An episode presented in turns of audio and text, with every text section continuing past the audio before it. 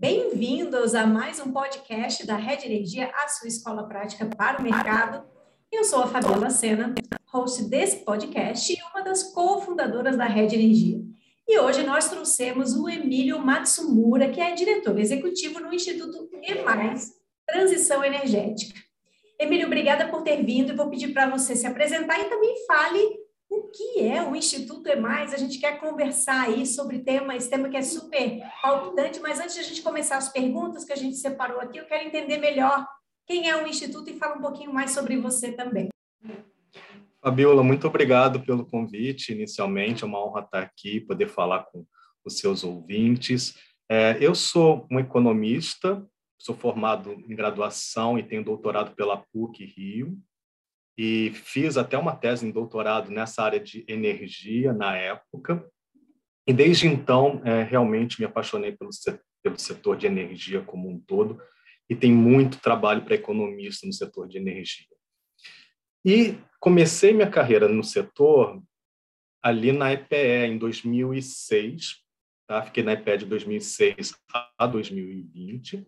De 2012 a 2020 fui assessor da presidência eu traba trabalhava especificamente com a, a, coordenação do PDE e, mais recentemente, eu fui responsável pela coordenação do PNE. Em 2020, eu fui convidado para vir para o Instituto É Mais Transição Energética, para ser o diretor né, executivo, e realmente também me apaixonei pela ideia, porque já lá naqueles, naqueles estudos que eu fazia para o PNE, ficava para mim bastante claro a importância da transição energética, principalmente para o Brasil. E isso realmente me deu é, é, quando eu fui convidado para vir ficar à frente de um instituto que tratava da transição energética, eu não pensei duas vezes e realmente vim para o instituto. O instituto é um instituto novo, ele é um think tank, é um centro de estudos que foi criado em 2018, começou suas operações em 2019 e eu, como disse, entrei é, no final, né, setembro de 2020 e estou mais ou menos um ano e meio à frente do instituto. A ideia do instituto é tratar da questão da transição energética 100% do tempo. A gente não tem outro assunto. Nosso assunto é transição energética. A ideia é de a gente pautar a transição energética principalmente como um vetor ou uma alavanca para um crescimento econômico de baixo carbono. Nós fazemos isso apoiando tomadores de decisão, com estudos e soluções mais efetivas. E a gente procura sempre que as nossas soluções tragam questão da segurança energética, junto com eficiência econômica, responsabilidade ambiental, justiça social e que sejam viáveis politicamente, porque a gente vive numa democracia. E é, um outro, uma outra forma de a gente trabalhar é promovendo debate, porque a gente vive numa sociedade muito plural, em diversas perspectivas, e é importante que a gente chegue nas soluções de consenso. Porque, como eu disse, no final, a transição energética do Brasil é uma grande oportunidade só que ela é uma oportunidade diferenciada para distintos grupos. É, o que eu queria dizer do Instituto por fim é que ele é um think tank independente e apartidário. Então, nós não, não temos posição para um lado nem para o outro. O que nós defendemos é a causa, a transição energética. Muito legal, a bandeira do EMAIS realmente é apaixonante. Eu não tenho dúvida que você é, tá com essa bandeira assim muito forte, muito vívida, né? Eu até semana que vem também vou participar de um evento do EMAIS, fui convidada para falar sobre a questão da transição energética no aspecto de gênero, né? Então, eu acho que é muito bacana, os problemas atuais são muito complexos, né, Emílio? imagino que a transição energética é realmente multivetorial, é um problema com muitas nuances. E aí eu queria já começar, se é que é possível definir, né, o que é transição energética? Tem como definir transição energética? Tem como definir. É, você trouxe, na verdade, até um aspecto é, que a gente defende, que a transição energética é um movimento muito maior do que a definição, a princípio, ela encerra. Porque se você vai pela definição simples, transição energética, né, gente, transição, o que, que é? É um movimento, um processo ou, ou um período em que você está saindo de um estado ou uma configuração para outro. Né? Então, você tem, por exemplo, a transição da vida infantil para adulta, é adolescência. Então, é um movimento, só que você está falando de transição energética. Aqui, no caso, seria você sair de uma configuração de matriz energética baseada em combustíveis fósseis, predominância de petróleo e carvão, para uma matriz energética baseada numa matriz de, de baixa emissão. Basicamente, a gente está falando de renováveis e com muita eficiência energética. Então, essa, essa transição, quer dizer, esse movimento dessa matriz de uma matriz para outra, ela, em geral, é, é, é um movimento bastante complexo e ela, no final das contas, fica parecendo que é simplesmente um movimento só de descarbonização da matriz, que é um outro termo também bastante utilizado. Mas a transição energética é muito mais do que isso. Em geral, né, as pessoas costumam dizer que a transição energética é caracterizada por três Ds: a descarbonização, digitalização e descentralização. Essa seria uma possível definição da, da transição energética, mas a gente já vê que só esse, aspecto amplia muito mais a, a questão da, da, transição energética para simplesmente uma mudança na matriz energética. Um outro ponto que eu queria falar que essa não é a primeira transição energética que a gente está vivendo. Né? Fica parecendo que essa é a primeira. Não, a gente já teve, é, são consideradas outras três transição, transições energéticas no passado. Quando a gente sai ali da lenha para o carvão, é considerada uma transição energética, mais ou menos ali no início do século, final do século XIX, início do XX. Depois temos né, o petróleo, que é meados do século XX, e a terceira transição energética, que seria a introdução do gás natural, principalmente né, no, no, setor elétrico, né, ele aumenta bastante de importância. Então, a gente está vivendo a quarta transição. A transição energética, em geral, são, são processos muito longos, em geral, tomam duas a três gerações, a gente está falando aí de 50, 75 anos, para ela se completar. Só que essa transição energética é diferente das demais, porque a gente precisa fazer no espaço de uma geração.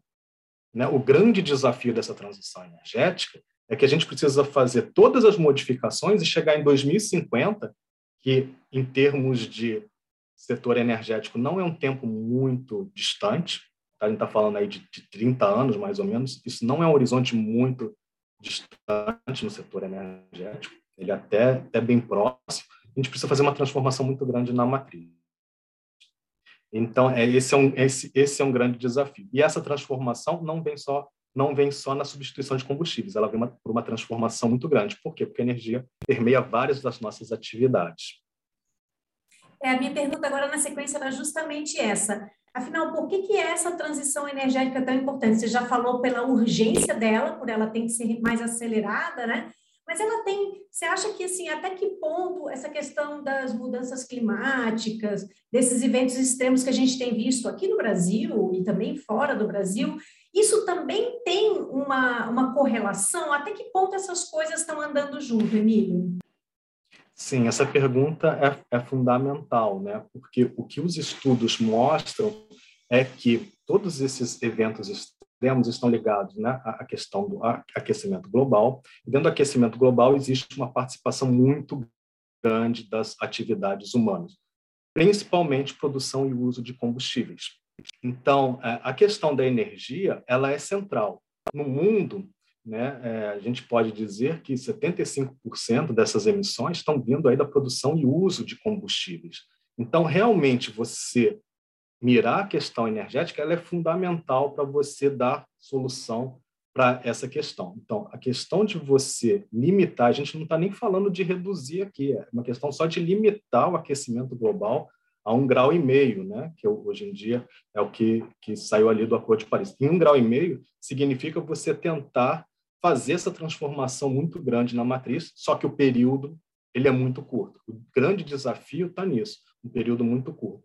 A gente tem uma questão é, interessante aí que tem permitido essa, essa, transformação acontecer, que é o fato de que as renováveis, né, elas estão ficando cada vez mais competitivas. Então, existe um componente econômico aí de incentivo na direção correta.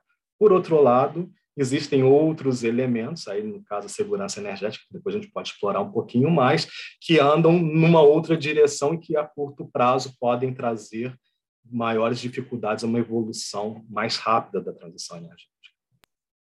É interessante, acho que esse aspecto que você falou agora, a gente vai poder explorar um pouquinho mais além, mas eu queria aproveitar o gancho é, que você falou, né, do, dos eventos extremos, e a gente vê que principalmente na Europa isso está sendo muito comum, né, e, mas assim, quem que você vê no mundo, quem que está de fato com uma agenda é, de, de, transição energética ativa em relação ao mundo. Você vê blocos, e o Brasil nessa, né, como player aí mundial, super importante, um dos dez maiores consumidores de eletricidade do mundo, é o Brasil, né? Os BRICS. Você pode falar um pouquinho sobre esse panorama global da transição? Sim. Essa, essa é uma questão importante, porque todo mundo entende a importância de você fazer né, essa transição energética, mas, obviamente, a dificuldade para você fazer essa transição energética ela é muito grande. Por quê? Porque as, porque as matrizes desses países elas estão muito assentadas na questão né, de combustíveis fósseis. Então, não é todo mundo que tem a facilidade ou tem recurso suficiente para você fazer essa, essa, transição. Então, a Europa está tá liderando é, essa questão da transição energética de forma bastante ativa já há bastante tempo. Dentro da Europa, a Alemanha né, tem sido um país que tem levado a cabo principalmente as principais bandeiras da transição energética. Estados Unidos já, já é um país que tem, tem sofrido um pouco ali das, da, da disputa interna deles em relação à questão da transição energética, às vezes mais para a transição, às vezes menos, às vezes até recuando né, de posições anteriores. Os países da Ásia, aí com um pouco de dificuldade, né, ao mesmo tempo que a China tem grandes investimentos em renováveis, tem também grandes investimentos no, no carvão, então, é, não é tão simples assim. A própria Índia, né, na discussão do carvão, aquela discussão se, se, se deveria, a proposta deveria ser a eliminação é, completa do carvão dentro né, do horizonte até 2050, acabou sendo arrefecida para uma expressão um pouquinho menor, redução da participação de carvão. Então, você vê que essa disputa ela não é uma disputa muito simples. Como é que o Brasil está nessa discussão? O Brasil está muito bem. O Brasil tem muitos recursos, na verdade, associados a essa nova matriz energética, economia de baixo carbono, e que poderia rapidamente é, fazer tanto a sua trans, acelerar a sua transição energética, quanto que a gente costuma defender aqui, Fabio, é que o EMAS pode, o, EMAS, o Brasil pode ser uma potência descarbonizadora do mundo porque o Brasil tem recursos em quantidade e, mais ainda, esses recursos são muito competitivos. Então, a, questão do movimento para uma economia de baixo carbono para o Brasil é uma grande oportunidade. Agora, todo mundo sai ganhando no Brasil? Provavelmente a gente pode ter discussões em relação a isso. No total, o Brasil ganha, não tem dúvida nenhuma, e ganha bastante se, se o mundo caminhar nessa, nessa direção. E pode oferecer muito, muitas possibilidades para o mundo. Agora, obviamente, a gente tem que fazer isso com cuidado. A transição que a gente defende não é uma transição sem olhar necessariamente aqueles que perdem, principalmente os mais vulneráveis. Eu acho que essa é uma questão relevante dentro da discussão da transição energética. Muitas vezes isso é utilizado em outros países, nesses né, grupos mais vulneráveis, que podem ser até um, grupos bastante significativos dentro de um determinado país. Né? Se pegar a Polônia, por exemplo, que vive uma economia do carvão muito importante, não é fácil você fazer uma transição energética. Tem toda uma questão de economia política aí, muito difícil de você. É, então, eles entendem que precisam fazer, mas, ao mesmo tempo, como é que você faz quando uma larga porção, proporção da sua população depende né, do carvão? Então, essa discussão ela é uma discussão difícil. É a mesma discussão de como é que você faz, sei lá, omelete sem, sem quebrar ovos. Não, não, não tem como, você vai ter que quebrar. A questão é quão sensível é você, é você a essa questão mais imediata, como sua economia está assentada numa, numa matriz energética né, associada a combustíveis fósseis, e se você tem recursos suficientes. Então, países pobres, em geral, têm muito mais dificuldade de fazer a transição energética e vão precisar da ajuda dos países mais ricos que é, por exemplo, o caso do, do continente africano. Eu acho que é bem interessante o que você falou, porque embora o Brasil seja um dos BRICS, né, é um país em desenvolvimento, está ali naquele bloco que tem características muito sim, né, que é um país muito grande, tem muita escala, mas diferentemente dos demais, ele tem aí um potencial de se adaptar rapidamente à, à transição energética exigida, requerida, né, de forma acelerada. E aí eu queria saber, assim, do ponto de vista do, do Brasil, até eu queria ouvir a sua opinião, até como economista mesmo. Como, como que o uhum. Brasil pode se beneficiar de fato? Quando a gente fala beneficiar, é o crescimento econômico, é mais, é, mais recolhimento de impostos, mais oportunidade? Qual é o vetor energético que você vê aí que pode se destacar? Oportunidades de trabalho para as pessoas nessa área? O panorama, assim, Brasil, Emílio.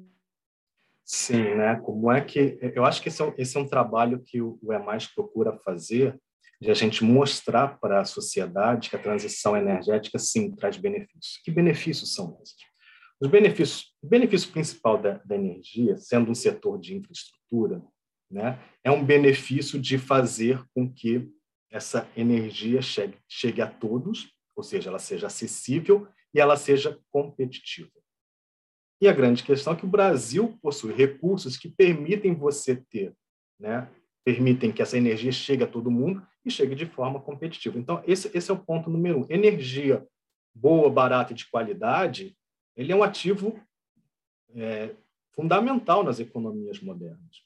E eu diria até, se você pegar uma, um, talvez uma visão mais de longo prazo, ela até fomenta guerras. O acesso à energia é vital para o funcionamento de uma economia. Então, se você tem energia boa, de qualidade e acessível, né, competitiva é, e barata, isso, isso, na verdade, te permite uma série de oportunidades no, do ponto de vista econômico, né? porque a energia está ligada principalmente a processos industriais, ela está ligada também ao nosso modo de vida no setor de serviços, a gente fala desde cabeleireiros até, eventualmente, supermercados, todos eles usam energia de alguma maneira. Então, tem um aspecto fundamental que afeta também, no final das contas, o bolso do, do cidadão se você tem uma energia mais barata. Né? Tem uma pesquisa recente, se eu não me engano, da Brás, em que eles, eles trazem um número bastante impressionante, que energia, se, se você retirasse né, a energia embutida nos demais produtos da cesta de inflação, ela seria o segundo, ele, o segundo é, mais importante é, quesito na questão da inflação, só perdendo para a alimentação. Então, para você ver como a energia ela faz parte da nossa vida. Então, é, ela traz uma série de, de oportunidades. A grande questão é, bom, tá bom, você podia montar então uma matriz energética baseada em fósseis, fósseis baratas, por exemplo, se você fosse uma Arábia Saudita, né, se você fosse até uma Rússia que está cheia de mas a questão é que a gente está pensando numa, numa, economia voltada para o século XXI. Essa economia voltada para o século XXI está baseada em um, um sistema energético de baixa emissão. Porque existe aí uma questão que é a questão, além da competitividade, a questão das, das emissões, a questão planetária do aquecimento global, como a gente falou anteriormente.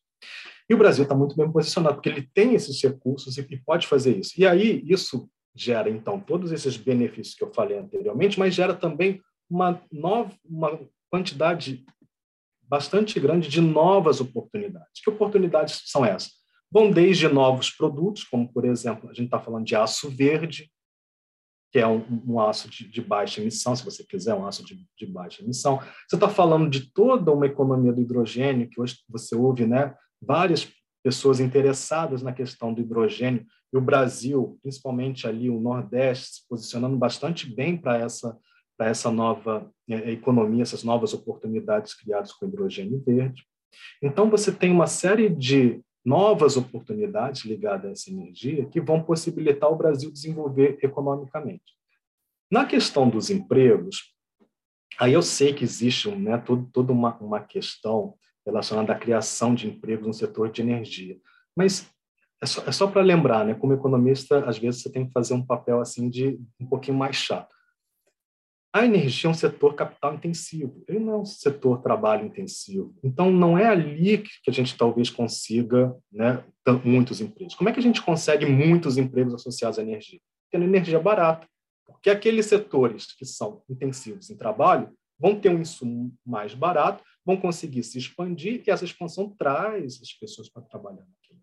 É claro que o setor de energia, como ele está caminhando também para um processo cada vez mais avançado tecnologicamente, ele gera empregos de qualidade melhor, provavelmente empregos que pagam melhor. Mas a gente não pode né, pensar que a, a, o setor de energia, em si, produção de energia, vai gerar uma, uma quantidade de trabalhos e vai ser aquele setor que vai liderar né, a, a quantidade de emprego. Ele pode liderar indiretamente, ao fornecer uma infraestrutura ampla, acessível a todo mundo, barata, isso permitindo que novos negócios é, cresçam, e principalmente aqueles negócios mais ligados à contratação né, de, de novos trabalhadores. Emília, você comentou um aspecto lá, lá atrás, né, quando a gente começou, sobre a segurança energética, né? Porque essas fontes renováveis, as novas renováveis, ela tem essa característica de, da intermitência, né? Não é nem um ponto positivo nem negativo, enfim, é uma característica. E essa característica, de fato, ela é bem desafiadora. A gente ainda no Brasil ainda não entendeu o alcance dessa dessa característica, porque a gente ainda tem uma predominância de hidrelétricas e temos ainda uma quantidade de reservatórios que faz essa modulação e essa sazonalização, né? Mas a gente está vendo agora, e eu já vou pegar um gancho aqui de uma pergunta que é uma, uma, algo bem atual, que é a situação da Europa agora, né? O próprio o conflito Rússia e Ucrânia, que é um conflito em tese assim bem ali é, de dois países, mas está deixando a Alemanha, principalmente, que optou por uma transição energética acelerada e, inclusive, desmobilizou, fechou algumas usinas nucleares e, e, outras, e outros combustíveis fósseis, tá, a Alemanha está numa situação agora crítica, né? A gente teve aí uma temporada de ventos não favorável, então não gerou-se eólica como imaginava.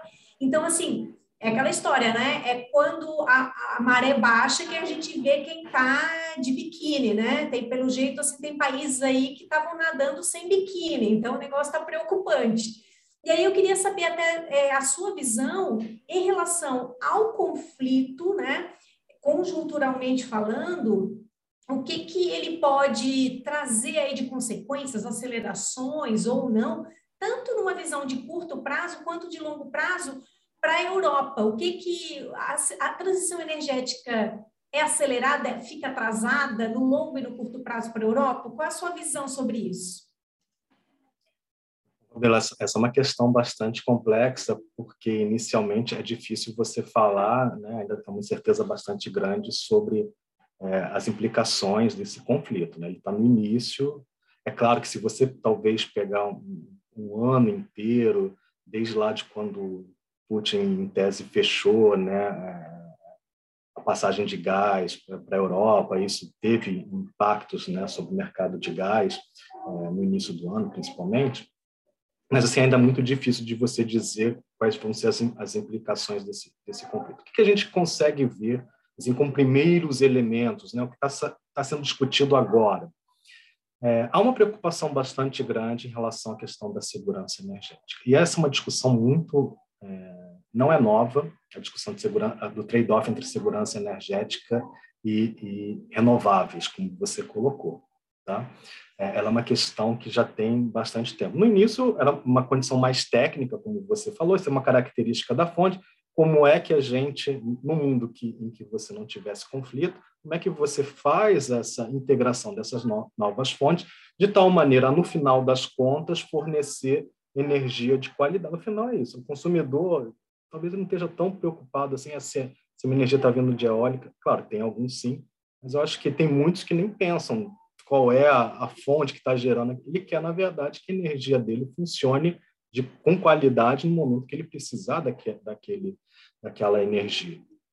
Então, é, havia essa questão antes, e certamente a questão da escalada e do conflito e o papel que a Rússia né, tem dentro da Europa, principalmente como um grande fornecedor né, de gás, principalmente, e todas as implicações que vêm a partir desse conflito o militar o conflito econômico energético né, é, das sanções dos, dos, demais países, isso obviamente tem é, implicações não triviais para a Europa e como a Europa, na verdade, na questão da transição energética, tem um papel muito de liderança, eu acho que isso aí tem desdobramentos para outras regiões do mundo. A primeira delas é essa questão da segurança energética. O que, o que, que eu acho que fica claro, né, principalmente muita gente é, criticando talvez a posição da Alemanha de, de estar tão dependente do, do gás russo, é, é, é, de novo, aquela questão de você tentar diversificar o máximo possível suas fontes. Eu, aí eu acho que até sobra um espaço, eventualmente, se o Brasil for competitivo na questão do gás, de uma parte desse gás, o Brasil, parte desse mercado de gás, o Brasil pegar. Não sei, isso aí, aí eu não sou especialista no mercado de gás, mas potencialmente você pode ter aí uma implicação, né, nesse primeiro momento, pelo menos. Mas a questão principal, eu acho, da segurança energética é isso: você não ter, você ampliar, talvez diversificar mais, não simplesmente a sua cesta de fontes energéticas, mas também como, mas também é, em relação aos supridores dessas fontes. Você não ficar concentrado em poucos países. É, isso talvez seja uma visão mais implementável a longo prazo. No curto prazo, você tem que resolver o problema. Se você não está consumindo gás da Rússia, qualquer que seja o motivo, você precisa colocar alguma coisa no seu lugar. E os investimentos no setor de energia, eles demoram, eles não são rápidos. Então, é possível que, num primeiro momento, você tenha, principalmente na Europa, uma questão de você, talvez, revitalizar programas nucleares, como antes você estava pensando até em se desfazer das nucleares, talvez você volte, né? Já existem até discussões se a nuclear deveria ser ou não considerada uma fonte dentro né, do, da questão da transição energética, porque ela não emite. Ela tem outras implicações, mas do ponto de vista de gases de efeito estufa, realmente ela não emite. E aí, é, a questão muito da eficiência energética, mas todas essas são soluções para não, não imediatas. O que o que o que está se discutindo talvez na Europa e aí depender do rigor, né, do inverno europeu, na ausência do gás russo, é se eles vão eventualmente as, a, vão, vão revitalizar as plantas de gás natural, eventualmente, aí, aí usar GNL, que é mais caro, e você já está vindo de um choque de preços muito grande na Europa, né? você deve estar tá acompanhando aí, tem um choque muito, muito grande. Aliás, até antes da guerra havia uma discussão se esses choques de preços estavam ou não facilitando a transição energética. Eu acho que o efeito também não o efeito não é tão, tão imediato para a transição energética. Eu acho que tem prós e contras desse choque de preço. É, e principalmente ali, é, se você eventualmente até vai usar carvão, né, retomadas é, termoelétrica a carvão, eventualmente até usar é, outros combustíveis né, é, ligados a petróleo ao invés de gás. Então tem essa discussão, aí eu acho que obviamente o rigor do inverno vai ser bastante significativo e certamente o efeito sobre preços também vai ser bastante significativo, eu acho, nessa definição de qual vai ser a resposta né, da Europa a isso. Então, talvez no curto prazo, para a transição energética, esses movimentos não sejam movimentos é, muito favoráveis. Mas, a longo prazo, dentro dessa visão de buscar talvez mais segurança energética, pode, ser sim que as renováveis al alcancem é, um, uma participação maior, eventualmente eficiência energética alcance, mas eu não descarto também você ter uma questão aí ligada à, à nuclear, né? você ter uma retomada aí da, da, expansão nuclear na Europa. Pode ser que também isso aconteça.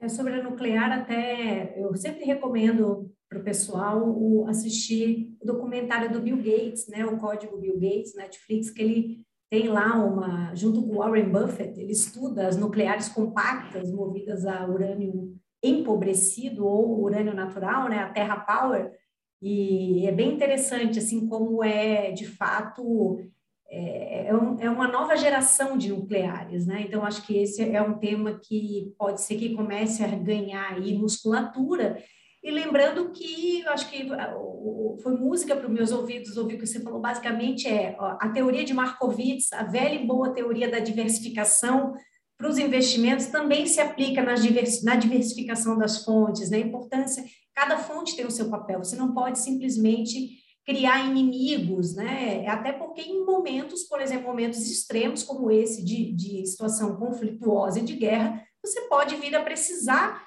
de um tipo de fonte, e aí quando você precisa, você quer ligar aquela fonte, ela você tem que remunerá-la quando ela não está ligada. E aí a importância, por exemplo, da gente pensar em mercados de capacidade, coisa que no Brasil a gente não tem, né? Então, assim, acho que até isso faz a gente refletir além, né? Até que ponto até os o modelo de mercado, desenho de mercado, é, é, framework regulatório e tudo isso. Então, é muito interessante como é, esse tipo de evento, né, ele traz aí reflexões que vão muito além do que ele per si. É muito, muito interessante, Emília. Muito bom conversar com economistas, com essa visão. A gente está acostumado só a conversar com engenheiros, é bom demais conversar com economistas.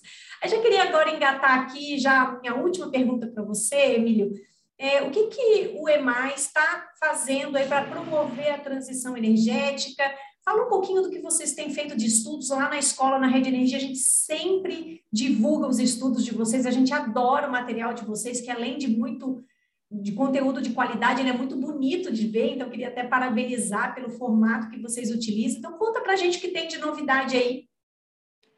Fabiola, muito obrigado por essa oportunidade. Eu acho que esse é o centro né, do, da nossa atuação. Os, os, estudos eles eles procuram e eu acho que a maior dificuldade nossa, talvez a maior complexidade do nosso trabalho é, é transformar esse assunto tão difícil que é o setor de energia. Ele não é um assunto fácil, não é um assunto fácil é, e tra transformá-lo num texto em que as pessoas consigam entender, consigam avaliar e principalmente é, tenham mais claro né, a importância da questão da transição energética, como é que a gente faz isso realmente virar alguma coisa concreta, não simplesmente alguma coisa que funciona aparentemente na teoria. Não, a gente quer realmente transformar é, em coisas concretas. Os nossos estudos, né, a transição energética, como a gente está discutindo aqui, ela envolve uma série de elementos. Você, você trouxe um outro elemento importante para a transição, a questão do desenho de mercado. E a gente está em discussões no Congresso em relação às reformas no setor de energia. Por que elas são importantes para a transição energética? Elas são importantes porque, na verdade, a nossa nosso arcabouço regulatório normativo ele está bem estruturado para uma matriz energética do passado, mas não para o futuro a gente precisa fazer essas transformações para adaptar esse conjunto de regras. E não só a gente, tá? o mundo inteiro está fazendo isso, porque essas novas tecnologias elas estão transformando completamente a configuração daquilo que a gente entendia como setor de energia, né? que era aquela coisa talvez mais verticalizada, mais aquelas pecinhas, uma encaixando na outra. Não, na verdade, você vai ter um mosaico, vai ter uma coisa bastante distinta. Esse, esse é um elemento. Um outro elemento também que eu queria trazer, que você mencionou lá na, lá na, é, no início da discussão, da sua participação né, no nosso debate, a questão de gênero, tem a ver com a parte da democratização e desigualdade. Então, nós incluímos esses dois Ds na, na nossa visão da transição energética, porque elas são importantes. A gente sabe que um mercado eficiente, ele não produz equidade, né? O mercado, na verdade, só traz é, eficiência, ele não consegue produzir necessariamente equidade. Então, a gente precisa atuar também na, na questão da equidade aqui no Brasil, que ele, esse é um elemento bastante importante, uma das dimensões dessa questão que você trouxe na questão de gênero. Então, você pode ver, a gente tem inúmeros, é, inúmeros temas que a gente pode explorar, mas, mais concretamente, nesse início do ano, nós trouxemos uma contribuição sobre a questão dos, das diretrizes em relação aos benefícios ambientais para o setor elétrico, organizando um pouquinho, trazendo talvez uma visão um pouquinho mais organizadora das diversas diretrizes que, por exemplo, a EPE colocou, que a gente concorda com essa, talvez a gente traz uma ou, ou, outra contribuição, mas no, no geral a gente está tá, tá concordando com aquilo ali, mas a gente organiza um pouquinho melhor aquele, aquela forma de raciocinar. Às vezes é isso, uma questão de comunicação. Como é que você traz uma informação que as pessoas não entendem direito e organiza de modo a as pessoas passarem a entender melhor. A gente tem um trabalho também que a gente vai trazer sobre a descarbonização no setor de siderurgia. Né? Eu falei aqui de aço verde, mas, enfim, o Brasil tem um grande potencial porque a gente tem minério de ferro de qualidade. Em vez de exportar, talvez, minério de ferro, a gente pode andar um pouquinho na cadeia e exportar, talvez, aço ou, ou, ou, é, ou outros produtos ligados né, a esse minério de ferro, é, de tal maneira que a gente consiga acessar novos produtos nessa economia de baixo carbono. E é, a gente também tem uma publicação que a gente vai lançar ainda no primeiro semestre, é, dando uma, uma visão de qual seria né, a rota para uma economia net zero em 2050, o que significa para o Brasil especificamente, no setor de energia. E um outro tema que a gente está tratando, é, que foi bastante importante né, na discussão ali em agosto, setembro, outubro, que foi a questão da crise de energia e o impacto disso em relação nessa discussão, por exemplo, no mercado de capacidade que você trouxe, como é que a gente pode colocar, por exemplo, a questão da resposta da demanda, que é uma outra, um outro assunto aí extremamente importante que o Brasil acho que pode é, explorar melhor essa questão da resposta da demanda, mas aí a gente precisa, de novo, né, caminhar para olhar essa nova configuração de consumidor ter uma outra participação no mercado de energia e não aquela participação que a gente tinha anteriormente. Para isso, obviamente, tem que mudar o arcabouço regulatório, precisa mudar é, os arranjos comerciais precisam estar adequados a essa nova participação do consumidor, enfim, você precisa fazer uma série de transformações. Então, é nesses estudos que nós estamos fazendo atualmente, e temos aí participado né, do debate, trazendo em colunas, na mídia, enfim, algumas das nossas posições, para deixar mais claro. Esse é um tema muito, muito complexo, muito amplo, a gente vai, aos poucos, trazendo diversos elementos para tentar compor uma visão da transição energética e mostrar por que, a transição energética para o Brasil é uma grande oportunidade.